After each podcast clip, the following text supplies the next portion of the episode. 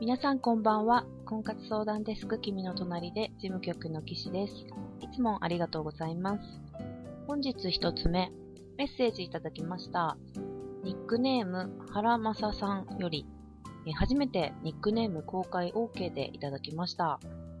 えー、あそこのもじもじカフェなくなってしまうんですね。お世話になりました。これからもお世話になると思っていたのですが、かっこ笑い。イベント日が合えば参加させていただきたいなと思っておりますので、よろしくお願いいたします。というメッセージです。ありがとうございます。こちらこそ、場所が変わってもどうぞよろしくお願いいたします。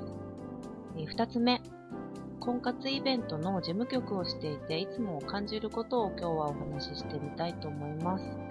え愛される人、選ばれる人は自分でちゃんとそういう環境を作っているということ。えー、環境を作るってどういうことかというと、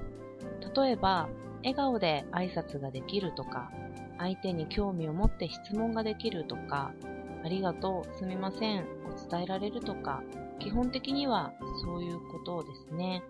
これって婚活の対象となる異性に対してだけじゃなくて、私たち主催者や会場で行くお店のスタッフさんとかにも同じで、お申し込みいただいてちゃんと返信をくださる方、ちゃんと人と人の会話として受け答えをしていただける方、イベント当日にお会いして挨拶をしたら笑顔で返してくれる方、帰り際にお世話になりましたと言ってくれる方、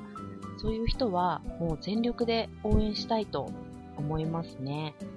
これは、あの、必要以上に私たち業者に気を使えとか、そういう人じゃないと応援しないよということではなくて、婚活をしに来る。つまり、あの、これから新しく人との関係性を築きに来ようとしているんですから、その目的のために関わる相手に対してのマナーなんじゃないかなと思っています。そういうことが自然とできる人って異性からも好かれるんですよね。普段からこういうことを大事にすることが自分で環境を作ることということだと思います。ただ、笑顔で挨拶ができるとか、受け答えをしっかりするとか、これってすごくシンプルなんですけど、人によっては簡単ではないかもしれないですよね。初対面の人と話すだけでとにかく緊張してしまうとか、大勢の人がいる場所にもう来ることだけで勇気を出し終わってしまったなんて方もいらっしゃると思うんですよね。そういう方はご自身のペースで人とコミュニケーションを取ることに慣れていけるように頑張ってください。イベントにいらした際はたくさん頼っていただいて構いませんので、いつでも私に声をかけてください。最後に、11月の4、50代ミュージックバーコンの日程が23日土曜日に決まりました。イベントページ更新していますので、ぜひチェックしてください。